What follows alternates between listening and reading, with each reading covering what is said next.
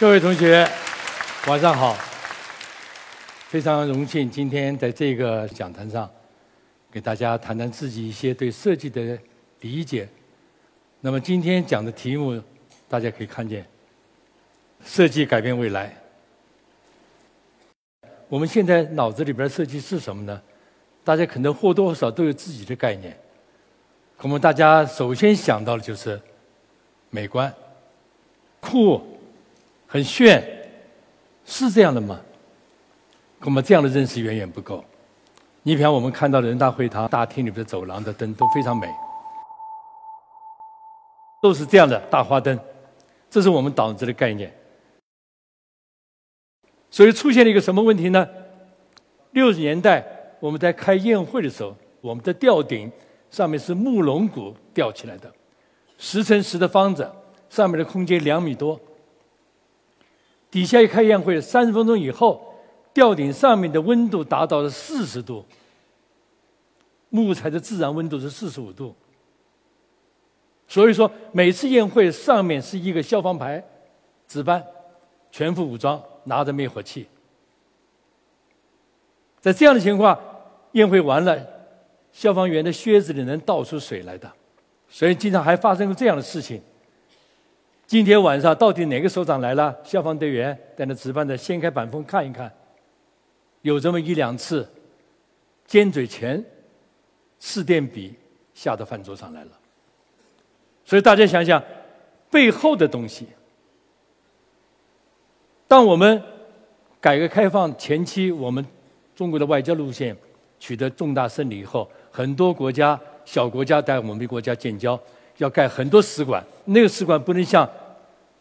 苏联或者是大的国家的大使馆可能很小，就像我们现在看到一般的家庭的别墅那么大小的规模，所以我们在设计小厅堂的小规模厅室里边灯具的话，我就不可能去想象用大花灯。那么当时我们在建筑设计院要设计灯，这等于说是我第一次参加工作，有了一个设计任务，非常认真。设计完了，拿着图纸跑到工厂去。工厂呢是专门做。十大建筑灯具的一个专业厂，我设计的不是大花灯，把图纸那里一放，大家看完都不说话。最后突然说了一句：“你设计的是灯吗？”我当时慌了神儿啊，一身冷汗，夹着图纸就往回家跑了。可是想了一宿，我怎么不是灯啊？有接线口，也有灯泡，也有隔热，也有散热，也有反光，什么都有，我怎么不是灯啊？后来想明白了，我突然悟到了一个道理：我设计的结果是灯，但是我的思考的出发点是什么？是解决照明问题。照明就不是一个名词，灯具是一个名词，而我们的设计都被名词给束缚住了。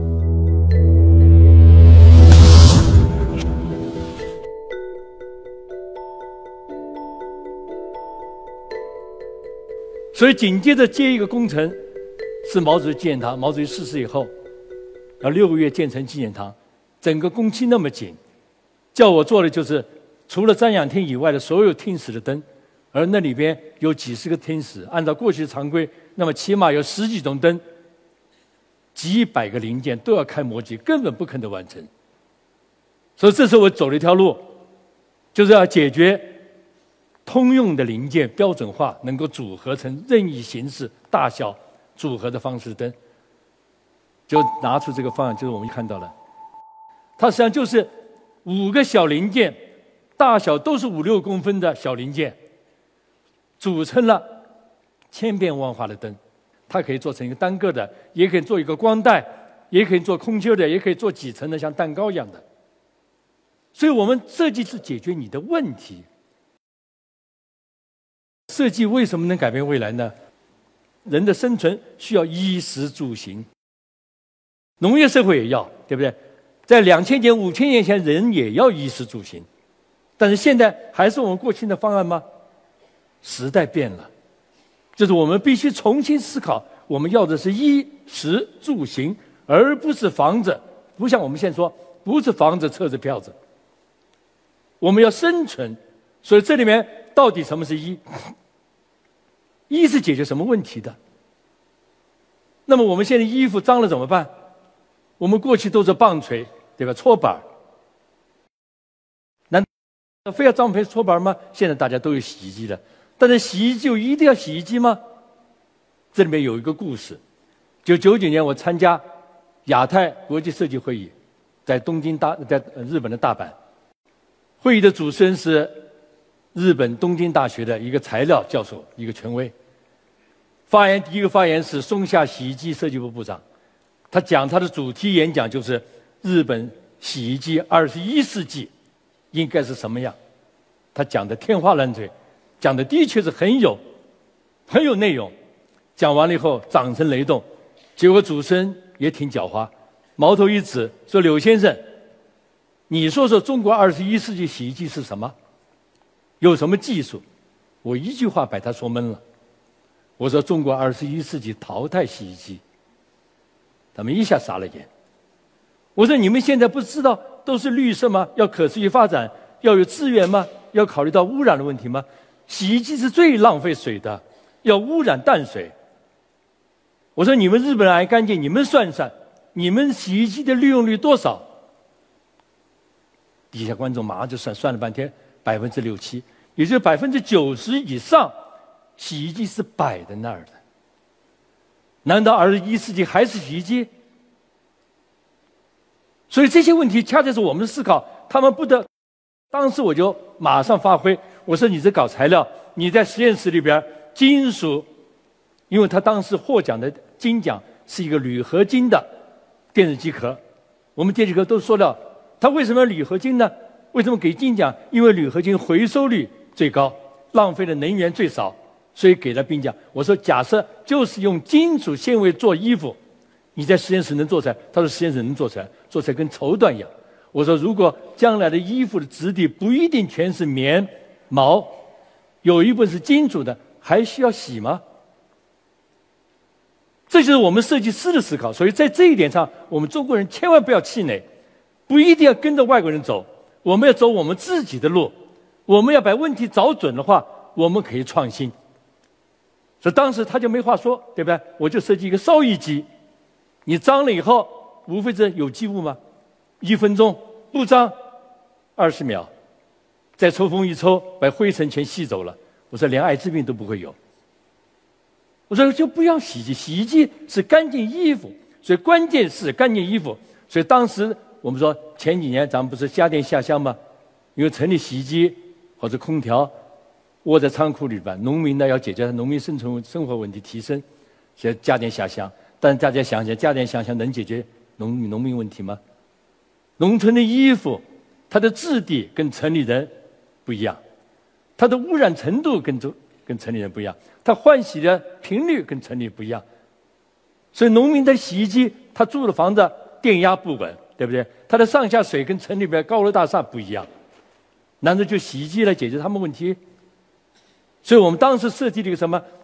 用棒槌的原理，捶打衣服的原理。当然不是拿棒槌直接打衣服，而是拿上下的一个活塞对水产生压力，一边是波轮，一边是击打，这样的衣服洗得非常干净，它效率非常高，适合农村农民的干净衣服的方式。所以我们必须实事求是来对待。那么到现在我们看到。洗衣机的利用率的确不高，咱们中国人家庭里也是，你利用率多少？你再干净，你每天能洗二十四小时？所以说，你到了西方也好，到了香港也好，你发现很多地方都有洗衣房。一个香港的大楼里边，好几层，每隔几层有一个洗衣房，大家可以来分享，在这儿一边看书，一边上网，一边喝着咖啡，一边洗着衣服，沟通了邻里之间的关系。又节约了大量的资源，所以洗衣的方式是随着时代的发展的进步，而不是非要占有。你每家有个洗衣机，你什么都要。你们家电小家电在家里厨房里边，共享经济、共享经济、共享服务的这个社会的到来，这是人类未来必然要进到的。所以我们要的是干净衣服，本质是干净衣服，不是洗衣机。而我们现在大家追求的都是物品，你买了我也有，对吧？每家都有一个小汽车，小。汽车百分之七十是停在那儿了。而我们现在污染，对不对？停车场没有，马路上堵塞，所以这样的发展方式，是我们中国真要的吗？所以我们中国方案是什么？中国的发展道路是什么？不是跟着西方的步伐走。我们毕竟人口多，我们的问题要自己解决。同样饮食问题，饮食问题是什么？现在家家都有厨房了，对不对？有的都是三三平米、五平米。前一阵儿，那个五金协会组织了一个评比，在三年前拿来的评奖的厨房是什么？你们大家都想不到，要评奖，四十平米的厨房，六十平米的厨房，名字叫什么？巴黎左岸、费冷翠、卢浮宫，这是给谁用呢？既然要评奖。当然不会给他讲了，这根本不是发展方向。我们家里边四五平米，你买个意大利厨房，买个德国厨房，分类那么清楚。那德国人用一用盐要称称的几克盐，而中国那是盐少许，对吧？买了德国厨房那么多东西风格，你放什么？中国就一把菜刀，他那十几把刀。所以中国的厨房解决中国的饮食到底是什么？这需要我们研究我们自己的习惯。我们的文化，所以我们说，厨房不是一个柴米油盐，不是那么简单，那是物。而我们更更需要在当代的时代，一家人三五口核心家庭，中国百分之六十五的家庭是三五口之家，三五口之家，下班回来，夫妇俩下班回来，干了一天累了一天了，小孩学校回来，这回到家里的傍晚这四五个钟头是最珍贵的。你说叫妻子和叫母亲到厨房去烹炒杂，做八大菜系，不可能。顶多节假日，平常现在有外卖有超市，那么这样的发展的现实，我们怎么解决中国人的未来的厨房问题？那么恐怕我们就要思考，这个厨房是我们一家人天伦之天伦之乐的一个非常难得的一个时光。就说的传统一点，就是。相夫教子，这一家人在一块沟通，在一块帮厨，一块吃饭，他不是为了仅仅是为了吃饱肚子，而是一个沟通交流的一个空间和时间。所以，我们的厨房未来是应该什么样？我们必须思考。在这里面，我们想到回到初心，就厨房的本质什么？我们的祖先在原始部落里边也好，到我们少数民族也好，或者欠发达地区也好。我们的厨房就是个火塘，火塘是一家人围在那儿其乐融融，一边吃着饭，一边做着饭，一边聊着家常，或者明天该下地了，或者明天该办什么事了。这是厨房的本质。所以，厨房对中国人说，未来不是一个操作间，不是非要像西方厨房一样的，你饺子不能包，烙饼不能包，不能烙。我们解决中国人生存，那么就是应该是什么？要把这一家人通过厨房晚上这四五个小时，把它聚在一起，这就是我们的思考。所以这里面我们自然教大家看一个，我们现在年轻的家庭跟父母分开了，可能不在一个城市，那么一家人，孙女孙子跟祖父祖父祖母或者是爷爷奶奶怎么相聚的问题，我们通过我们在清华的学术也在广东。我们每年有一个厨房工作坊，就是探讨未来的厨房应该什么，怎么解决中国的两地分居，或者儿孙跟爷爷奶奶不在一起。我们通过饮食，怎么把中国的传统的烹调的技艺传下去，但是又能有亲情的显示。所以我们当时做了，其中有一个方案，大家可以看看。下面请播这个视频。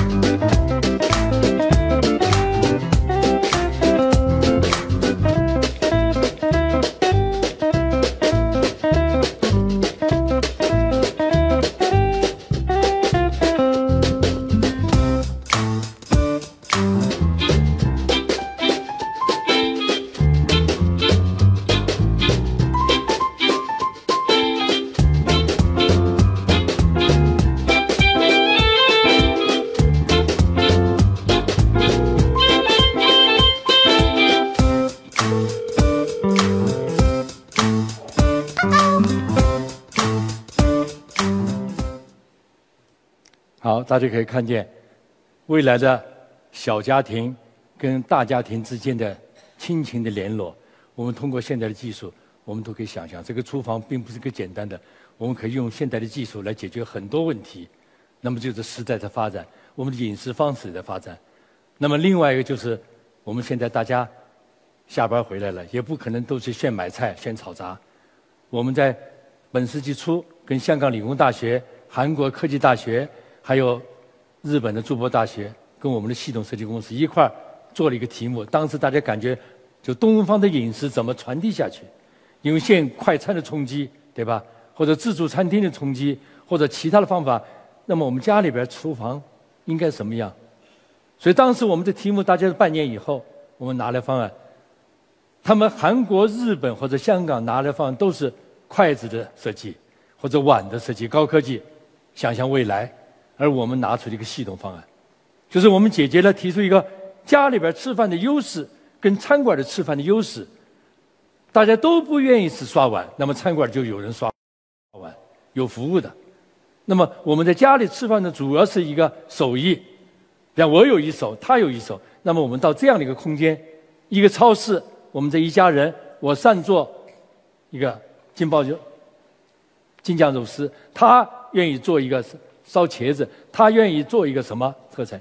各自买自己食材到这个中心服务处去加工，是切丝或者焯一下，最后到餐桌旁边都有厨房，自己烹炒炸，传递厨艺，沟通交流。那么，如果这样是个连锁店，在小区里，或者在街道上，或者在某些地方都有这样店，那么我们可能家庭的聚会或者亲朋好友的聚会，都可以在这里边。我们可以体现一个全新的一种饮食方式，我把它叫做 Cook Bar。这个当时拿出来放以后，他们都很吃惊，因为我们在第一次用一种服务系统的方法，就等于大厨省掉了，每个人都是大厨，对，刷碗不用管了，对不对？现做自己要要的佐料，所以这样的一种方式，在我们未来就会出现各种各样的解决问题的方式。那么谈到住，我们住是什么？我们想的都是大房子、豪华，对不对？要这样吗？中国有句话：“金窝银窝不如家里的草窝。”而古人说：“广厦万间，夜眠七尺。”你睡着了就两平方米，到底要住什么？所以，这是我们思考：我们住是解决什么问题？不是房子啊。所以，house 是房子，大家都要买房子，但是你买的不是家。家是有灵魂的，是灵魂休闲的港湾，所以我们要的是家。家是什么？我们大家都有体会。现在有很多北漂、南漂，或者出来创业。我在到德国三年访学时，就晚上非常孤独，一个人面对着什么？这样的情况，我们说南漂、北漂都有这样情况，所以我们知道家应该创造温暖。所以这里面我们自然就会有其他想法。这是广东现在已经推广了，在深圳、在苏州、在上海、在杭州，在一些南方的中上等城市、大中城市已经开始了，是一个连锁的，叫国际青年旅社社区，它是优家，就是很多白领单身的住在一起，除了签房合同以外，它有一个家规，家规就什么？你每隔两个月你得有一个节目拿出来，或者请客吃饭。或者你有一个 PPT 要给大家演示，或者是你提出一个想法要跟大家商讨，或者你组织一个 party，那么等于是年轻人在这里面找到了家的感觉，在这里面已经产生了很多兴奋点，一些创业在这里面成功了好几对儿，所以这样的话就解决了这一部分年轻人独自飘在外边，他能找到一个家的感觉，而不是一个人闷在分散出来，那么这个已经成为一个连锁的。而正在像雨后春笋一样的发展起来，就解决了我们现在非要买房，年轻人买房把自己拴住了。你想创业，你想去哪就不方便了。所以这里面我们还有一个想法，这是我们我们到海外创业的话，你要买房子你就固定死了。可能我就是一个移动的住宅，我有辆车，而这个车不是传统的豪车，而是里边像家一样有可以休息的地方，有工作的地方。完了，我有配套的社区。专门的这样的一个连锁，像青年旅社一样的。而我这车对上去以后，电梯升到我应该高层，我接上去，里边有洗澡的地方，有其他的做饭的地方。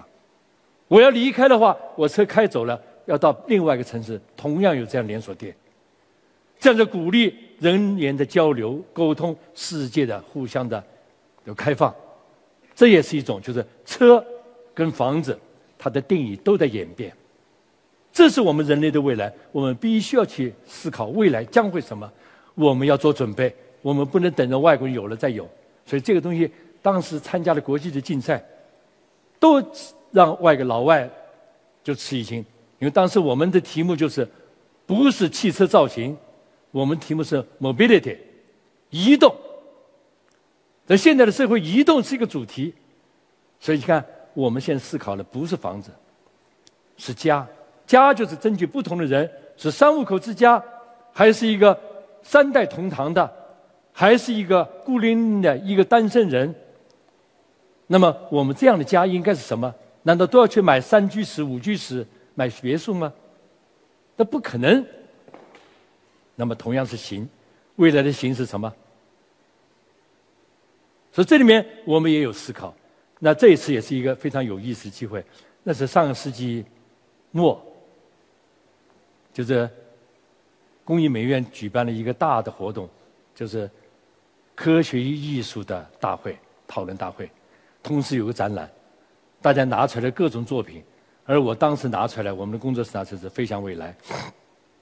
因为当时我经常出差到广州，飞机三个钟头到了，当时还没有像现在安检这么严，我要提前一个钟头到，甚至一个半钟头到，完了要安检、要 check in、要存包等等等等，时间都浪费在路上了，而且一个人坐的出租车要停着，所以交通堵塞。到了广州又是这样出机场，所以时间浪费的飞机很快，但是时间浪费在过程当中。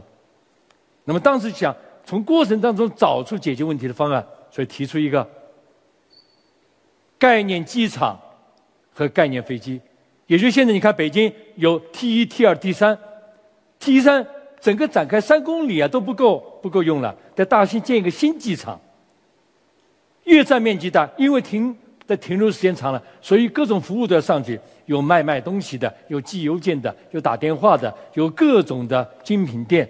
所以机场占面积浪费很多空间，而人们不方便。那么我们当时就提出来，我能不能在去机场的路上，就把一些问题、check in 的问题、存包的问题、安检问题解决了。所以这就是我们在过程当中系统上重新调整其他的要素，那么解决了我到机场，我的机场只要一个指挥塔跟跑道，而我从当时已经有手机了。所以我从五道口上飞机，到底有多少人？这个航班事先都知道，人多我是一个大的一个集装箱，像集装箱，实际是飞机内舱，一个牵引车给它拉去，人少我一个小的一节，拉到机场上，从屁股后面飞机的后面就不像波音，也不像空中列车，在后面开口的，推两节一个洗手间上去，再推两节一个咖啡间上去。飞机就起飞了，所以当时我拿出一个作品展览，大家都不理解。刘老师，这是什么设计啊？你这能解决吗？当时是概念嘛。可是不到三天，汉莎航空公司的北京总代表找我来了，说：“柳先生，你这个概念如果早出个十年、二十年，世界的民航将完全是另一种形象。”所以我们现在人类想出的解决方案，在我们时代发生变化的时候，我们完全可以走另一条路。中国的道路，来解决中国人多，因为现在坐飞机人更多了。现在机场就跟过去火车站一样了，对吧？不像过去，就是处级以上才能坐飞机。现在四个人出出去旅游都坐飞机，所以机场的问题、拥堵的问题，这些问题都需要我们重新去思考，我们走出自己的路来。所以大家看，在我们生活周边衣食住行，当然还有很多，今天时间不可能展开。你解决了，我干嘛非要像我们传统的思维，每家一幢房子，每家一辆车，甚至一家有好几辆车，这样的问题，我们的社会就容不下。我们的土地，我们的人口，对吧？今后的发展，跟资源的匮乏，这需要我们设计重新的，所以设计提出了一个健康合理的生存方式，而不是给大家买买买，买到最后家里边什么东西都堆满了。所以我们设计解决的不是你购买东西，而是解决你的问题。反映问题解决了，通过现代的技术，通过我们现在的方式的融合，我们提出新的方案来。所以这就是我们的系统思想，是整体的看。也就是说，中国的事情未来是什么？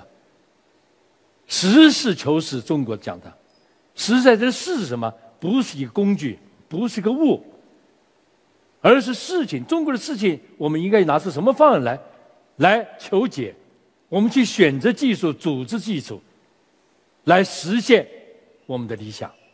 所以这里面就是一定，工业设计不是个物，就是刚才大家可能看到了前面暖场的，能生产、能制造、能流通、能使用，还要能回收。这是设计要考虑的。这就是这个社会决定了我们提供的是这样一种服务，而不是孤零零的占有。所以，作为一个系统来看，什么是系统？所以我们要思考，所以在这一点可以说，我在国外留学，我得到了一个启示。这是我的教授林，我林回来的时候，他请客吃饭。吃饭的时候，他讲了一个故事，说西方人有这么一个游戏，说足球大这么长的一个大的一个空场，随便扔了一根针，不同的人来找针，看他的找针的方法不一样。而足球场旁边放了一桌。吃的喝的非常精美，结果第一个人进来找针，叫他找针，他就认真的找针，弯着腰低着头，累了捶捶背，接着找，找了半天，也看见吃的喝的，也没敢动，因为没请他，他只要找针，最后认输了，说对不起，我找不着，走了。第二个人进来找针，那是非常浪漫的一个公子哥儿，叫找针，这个很荒唐，一个足球场找针，有必要吗？但他居然来找了吗？晃晃荡荡的，象征性转了一圈，坐在旁边又吃又喝，抹抹嘴儿，没找着，走了。他心里想：这根本这个不该这么找，这傻瓜才去找。第三个人进来的，我的教授说，第三个人就表示他们德国人嘛。说第三个，他头一个是英国人，很 gentle，很保守；第二个是法国人，很浪漫，很潇洒；第三个德国人，德国人进去找针。你看德国人找针，他给我讲，这对我来震动很大。他没有马上找针，而是转过头来问游戏组长：“我能不能提问题？”游戏组长当然说：“教你找针，没有说不许你问啊。”而我们经常生活当中，往往是有了已知条件，而其他东西没有探索，没有敢去问，就是马上去从事去做去了。而他来问，他说：“你问吧。”而知道德国人首先提问：“我能不能给我一个工具？”这时候我脑子一下子想起了，啊，德国人是讲究工具论的，对吧？一切都从工具出发。有一种说行啊，你说要什么工具？德国人要说给我一根手杖。大家想拿手杖干什么？在足球场开始打格子了。足球场那么大的一个足球场打格子得花多少时间？没关系，人家渴了喝点饿了吃点总会把格子打完吧。打完格子，一米见方，一米见方，一米见方，一米见方，判断有没有针没针，能判断出来吧？所以大家想，他肯定能找到针。当时我听完了也愣了半天，哦，原来还有这种，后来知道这叫方法，这叫排除法，这叫试错法。回国以后，我就想了。是啊，这是方法。我们过去没学过，但是我们中学学过化学啊，这是不是太笨了？一个手提箱，就是我们说的旅行拉杆箱，忘了密码了，你从零零零到九九九，你总能找到开开吧？那效率太低了。六六六就这么叫的，六六六就是六六六百六十六次成功了，所以叫六六六分。我说人不会这么简单吧？好，我说我们中国人进去跟你们一样。没有马上找针，而提问题，但是我们提的问题什么？我问游戏组织者，谁扔的针？是一个大个子还是一个小个子？他站在足球场哪一点认得针？他朝哪个方向认得针？他用什么动作认得针？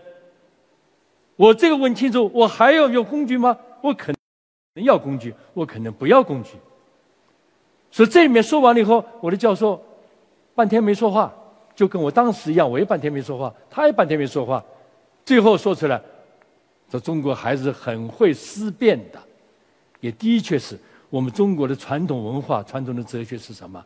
不是物，是人。所以我们的设计实际上从这里面我们得到文化我们传统的优势。我们研究的是人，研究人的行为，研究人行为的地点，我们就可以走在世界的前面。所以这就告诉我们，设计它一个好设计师，他的思考点必须得跨过设计，不能钻在技巧或者手段上，一定要思考。所以在这样情况，我们中国就出现我们的方向。我们现在习主席提出中国方案，中国方案是什么？这个题目出给我们每个学科、每一个职业，我们中国到底要做什么？我们中国的特点什么？我们知道中国地大，对不对？中国人多，这是优势，但是也有问题。地大了以后，什么地形、地貌、温度都有，有非常贫瘠的地方，都是多山的，对不对？多沙沙漠。我们东南沿海发达，西部不发达。人多，什么东西一乘十三亿倒是很多，但什么东西一除十三亿，一被十三亿除，又少得可怜。所以在这样情况，我们的历史悠久，我们的历史给我们的我们祖先留下了什么遗产？我们现在讲中国的传统是什么？我们一定要理解中国传统的精神，而不是表面那些东西，也不是斗拱，也不是什么祥云纹，那都是符号。真正中国文化的精神是什么？我们淡化了。我们把这个中国的传统哲学拿出来，我们可以解决中国的问题。所以这里面中国又面临着一个挑战。咱都知道，现在中国双向挤压，对不对？一个是发达国家向美国提出他们的制造业回归的问题，英国提出二零五零年的问题，德国提出制造四点零的问题。也就是说，制造业回归发达国家，我们的优势制造业就会又被转移到。欠发达国家，他们的劳动力成本很低，所以很多迁出去制造业，我们中国夹在中间怎么办？这个三明治，我们到底怎么来解决这一个机会，把这个危变成机会？所以中央三令五申，我们三次的五年规划都在提工业设计，就是工业设计是我们转型升级一个非常重要的驱动器。那么我们中国方案就要通过设计角度来提出来。那么在这里，我们思考很多。那我记得是八年前，我们在中清华的学术院在广东有个北教北教论坛，结合产业的。当时请了英国设计委员会的主席。我们知道英国设计委员会在英国的地位非常高。撒切尔说过嘛，可以英国不要首相，但是不可能没有设计。这个 Miss k a t 讲了大概两个钟头，讲的的确很精彩。讲完以后，在座的比你们级别都高，都是教授专家们。有一个教授举手了，说：“Miss Cass，中国的设计该怎么做？”这个老头很厉害，点他鼻子：“那是你的事。”他说：“你们中国的设计能把中国问题解决了，你们的设计是世界第一。”这个劲敲响了我们脑子，我们必须走自己路。大家可以回想，我们自改革开放以来，甚至再倒推。我们解放以后引进苏联老大哥的，到现在为止，凡是引进的技术，我们基本上停在引进的水平上徘徊。大家知道车，中国的汽车厂，我们是拿市场换技术。中国这么多汽车制造厂，不管独资合资的，大家看的都是很漂亮。那个 SUV 在电视广告里边，一下多温馨。大家想没想，中国现在所有的汽车？核心部件是引进的，发动机、变速箱、底盘是不是美国就日本，不是日本就德国，没有我们自己的。我们必须要引引进以后要消化，消化就什么？我经常说这句话，说的可能很极端，实际上也是刺激大家。人吃鸡不变鸡，吃狗不变狗，为什么？消化了。人的脑子也有消化知识的能力啊。我们只是主角了，这是个物理的活动，引进了我们投入人力，对不对？投入廉价劳动力，而我们说消化要靠酶，酶是什么？是一个提升的过程，是解决自己能够本身能够吸收的问题。那么就是我们的中国制还是中国造？我们改革开放以后，中国中小企业占百分之八十，百分之八十中小企业当中又大部分是小微企业。你说它的制是自己的吗？所以我们都说中国是制造大国，中国制造已经世界第二了。但大家想想，这个制是谁的？我们是加工型的制造大国，制是人家的标准工艺流程，甚至设备流水线全是人家的。我们只是造，所以我们改革开放以后最发达的一个专业是什么？销售。因为引进的技术唯一的黑洞什么？没订单。所以你看，哪个企业最重视是销售？在全国布销售点，各种销售手段，哪个企业都是销售总监拿钱最多。而真正的消化呢，就转不上了。所以转型升级做的就是要消化，要把自己做大做强。所以我们中国制还是中国造？大家看看，解放牌我们五七年建厂的，引进苏联老大哥的，到了八七年三十年。我们还是四吨半，拉机器是他，拉粮食是他，拉棉花是他，拉人还是他。三十年了，我们为什么没有消化？那么看看高铁，这个就消化了。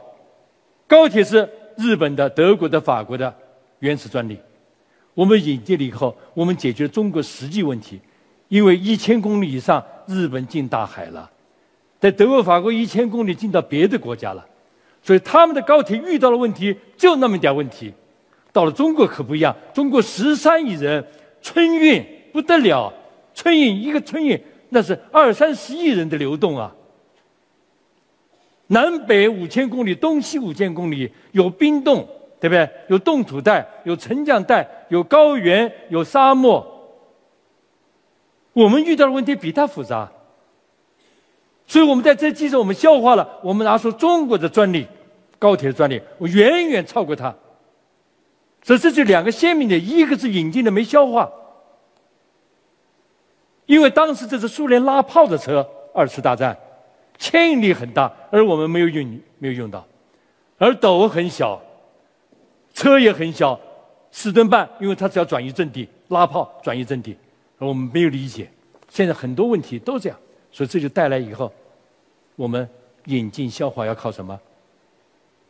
要靠设计，而设计什么？不是个表面的模仿，不是你有了我也有，你没有的我永远没有。设计就要去创新，那么创新靠什么创新？靠单打独斗？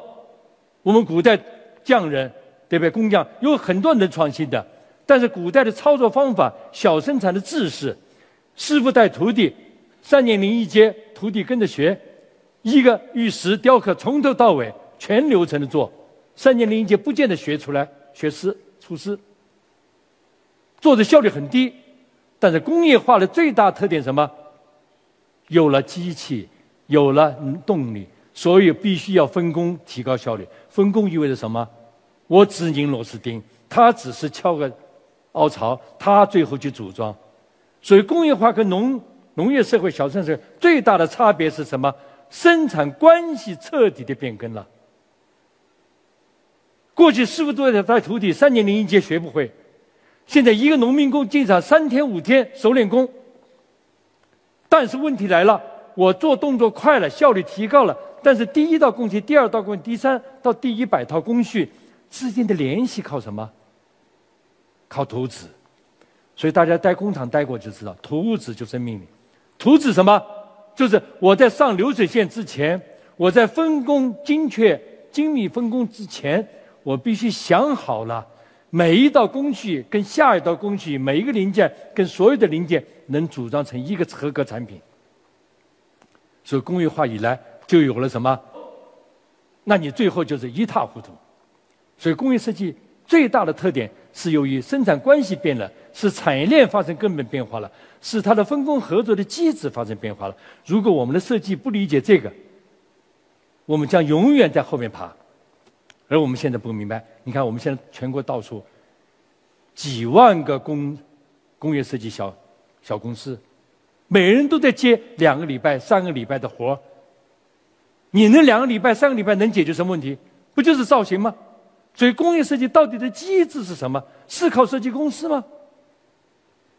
设计师必须走进企业，跟企业的产业链联合起来。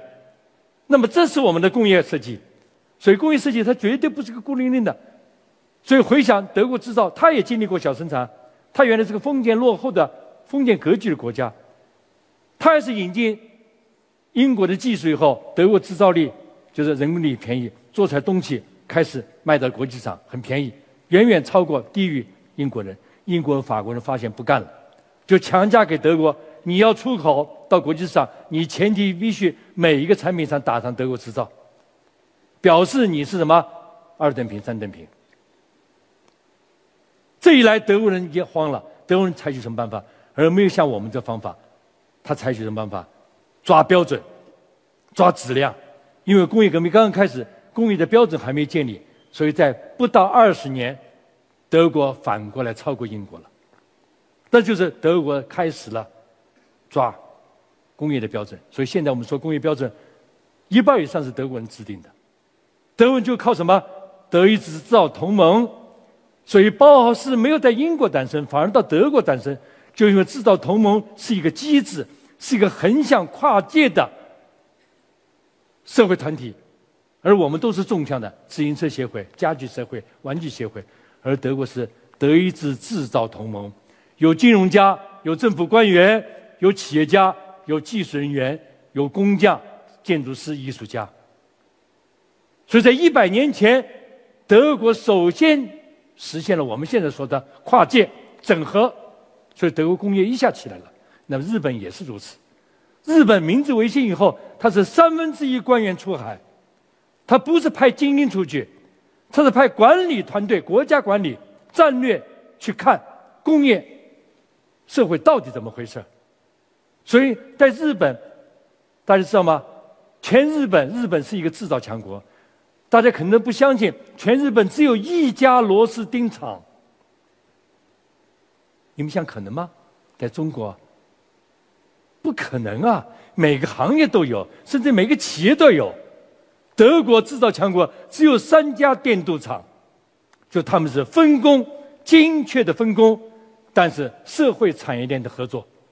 而我们现在追求的是小而全、大而全，对不对？自己都要自己干，就是不放心别人。所以，一般小企业，老婆肯定是会计，谁也不肯撒出去。这个小生的概念，所以我们的中国制造是什么？我们必须转过来，就是把制的这个系统要理解了，它是个产业链问题，不是我什么都要自己干，都是要分工以后，我们才能够抓住本质。所以在这样一个社会，我们的观念又很重要了，我们必须清楚我们这社会要什么。不能急功近利，不能够光是钱字当头。我们社会的评价体系是什么？所以你看，商业社会的评价体制什么酷炫，对吧？叫你节假日经济，情人节，还来一个双十一，买呀买呀买呀，买了商业能挣钱。所以在中国有个口号：时尚，对不对？现在一切都追求时尚。在一般老百姓脑袋就是时尚，时尚是什么？用脑袋急转弯说一下，时尚什么？短命鬼。只有短命鬼他才能挣钱。我们要短命鬼吗？可大家都愿意要短命鬼。你说苹果设计都说这个，那是乔布斯。苹果公司是个商业机构，苹果四、四 S、五、五 S、六、六 S。叫你淘汰，叫你换，换了它能挣钱，这不是我们真正要的。而我们这个社会，大家追着这个走，都是急功近利。所以我们想想，人类到底要什么？我们中国的传统哲学讲得很清楚。我们中国的文化传统在欲是每个人都有欲，对不对？想出名，想享受，这都有这一面。但是还有一个望，望是理想，理想什么？中华民族复兴，不能纵欲。我们必须了解，人应该要有节制，适可而止，这是中国传统文化。所以，同样，什么叫智慧？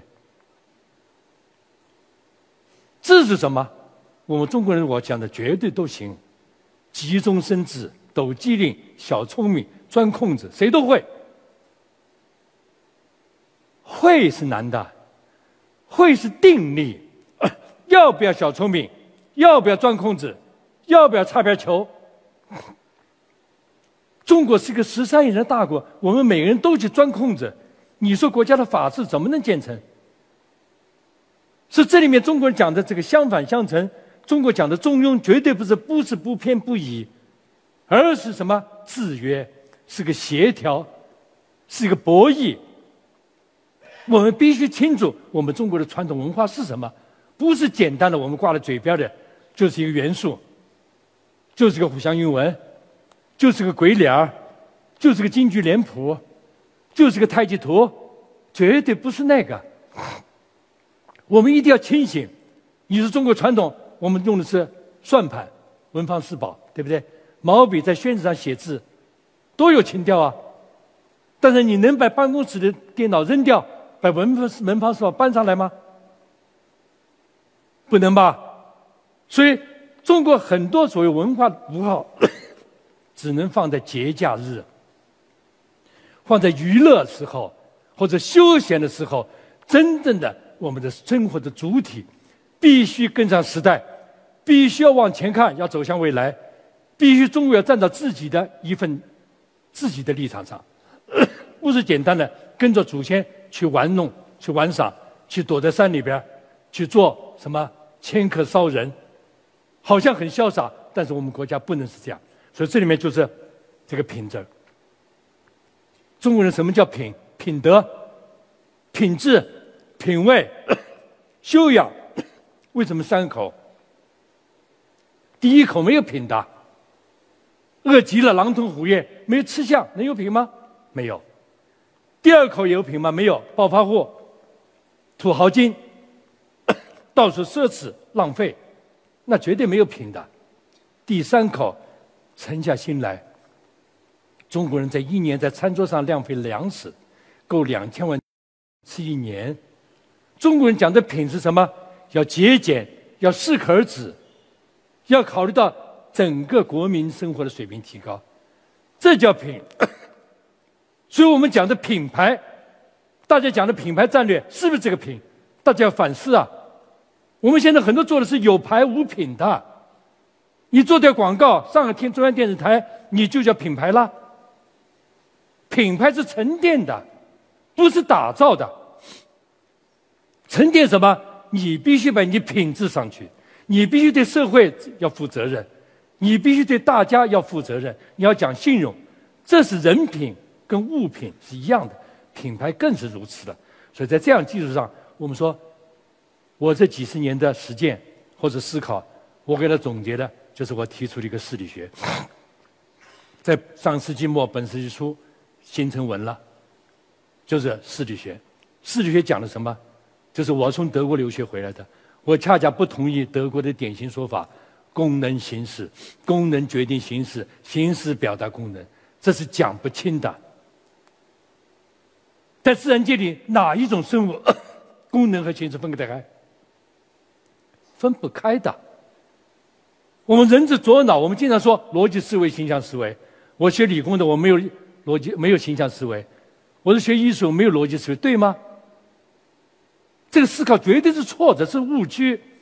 的确，科学告诉我们，左脑是逻辑思维，右脑形象思维。左右脑之间有钢板吗？没有。自己把自己束缚住了。每个人的思考决策从来是两个思维共同进行的，都是综合的。所以我们中国按照我们中国的理论、中国的传统文哲哲理，设计什么是解决问题？问题就你必须把目标设定清楚。就是刚才说，诊断完了再去配药、抓药、治疗。是求实的过程，是治疗的过程，而我们改革开放以后，或者我们解放以后，我们大部分都引进，所以我们中国只熟悉左边这块，讲原理、讲结构、讲材料、讲工艺、讲造型，就是不讲事情。而中国真正的精华是在研究事，把事情弄清了，我们就能创出西方没有的东西。我们解决中国的问题，就不一定跟着西方的老路走。我们解决中国实际问题，这就是势力学的核心。研究外因，然后去选择组织内因，甚至于给内因出题目，这就叫适合。所以势力学的核心，一个是目标要抽象出来，再一个把目标描述清楚，研究外部因素。外部因素透了，我再去组织内因，就是我们经常所做的设计。也就是说，设计不在设计治理，真正的大设计是在设计之外，是研究生活、研究条件、研究限制，而这个思维方法是我们祖先早就有的。所以，从我们的势力学这个方法论来说，方法论分五个层次，而我们都愿意在工具技术上徘徊，因为工具技术是实的、摸得着的，拿来我就能用，拿来我就出成果，哎，拿来就显现出来了。而我们都不愿意去谈目的路线，进来我们在讲策略，策略也是一个第中间层次，不是关键层次。所以你看，改革开放的什么书好卖，手册好卖，是吧？做法好卖，图利好卖，因为马上就能转变成钱，急功近利，而没人去研究真正的思考。思考什么？我做一件事，我的目的什么？有了目标，我再选择路线。同样的目的，我路线可以不一样。就像共产主义，是和平掌入呢，还是武装斗争？这路线完全不一样。由于路线不一样，我选择策略都不一样。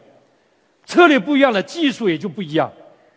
技术不一样，才选择工具。可是我们几十年来，我们就引进，我们忽略了自己的传统的创造性。我们的创新，就是从工具技术出发，永远是跟着别人走。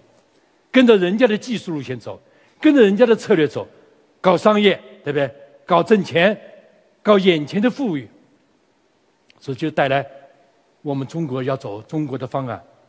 中国人这么多，我们每个人都像北上广这样，年轻人拉开抽屉，T 恤十几件，女孩子拉开鞋柜子，十几双高跟鞋，肯肯定能成吗？这不现实啊！所以我们应该提倡什么？工业设计最高的提高，提倡实用，不是鼓励占有。你能用就行了，你不一定占有。这样我们可以充分发挥资源，或者是工具或者物品的利用率，来解决中国人的问题。我们中国的道路可以跟西方不一样，因为西方靠掠夺殖民地，我们不可能，我们必须自己解决。那么我们只能挖自己的潜力。我们提出我们中国方案，这是我们人类命运共同体的一个贡献。所以在这一点说。设计对中国来说，能使中国的未来不被毁灭。我把它客气说叫第三智慧，因为我们常说的科学第一智慧，艺术第二智慧。科学艺术跟设计这三者是博弈关系。科学追求的是最更高、更快、更强。俄国和美国的原子弹可以把地球毁灭几十遍，科学可以带来福祉，也可以带来灾难。那么，科学是被选择、被组织的；艺术也是，艺术追求的风花雪月，对不对？追求的彩虹，追求个人的理想、个人的看法。而设计什么？我经常打比方，设计难就难在什么？关注的是整个民众的水平提升，也就我们关注的是海平面的提升，而不是一个人、两个人的彩虹。这是中国的特色，中国十三亿人。所以这一点，我们回归来，我们中国的哲学，中国真正的传统精神，在这八个字里面体现的非常清楚。超以向外，得其环中，就是我们必须看到象现象以外的东西，那才是事物的本质，而不是老王卖瓜，自卖自夸，也不是干什么吆喝什么，小生产时代，而打倒我们说。快达到那个什么，外卖的是什么？哦，达到那个什么，那个那个方便面的是什么？是外卖。所以我们必须想到现象之外的东西，不是庐山真面目。因为你在庐山，恰恰你不是庐山真面目。你只有离开庐山，去了泰山、喜马拉雅山，对不对？去了黄山，你才能够定位庐山，不然你是井底之蛙。所以设计这门学科，它必须要站得更高，要跨得更远，它必须是开放的，而不是仅仅学点技巧，画个效果图、建个模。而我们现在学生好像不学效果图、不建模，好像就没有学到。恰恰不是，真正的学习是在社会上。在应用当中，你去研究中国问题，研究中国的生活，那么这样的话，我相信中国的未来肯定会更好，因为我们提出的是中国方案，我们提出的中华民族复兴之梦，我们将来是为人类的命运共同体要做出我们的贡献。所以今天由于时间限制，我想给大家分享的是我自己从业五十多年来自己一些思考。或者自己逐渐在实践当中认识到的一些问题，那么也提供给大家参考。而设计恐怕它不仅仅是一个专科的专业的问题，在我们生活当中行事、办事、思考，都会引导我们抓到事物的核心，能够把我们中华民族的创新能力提升出来。今天我要讲的就这些，谢谢大家。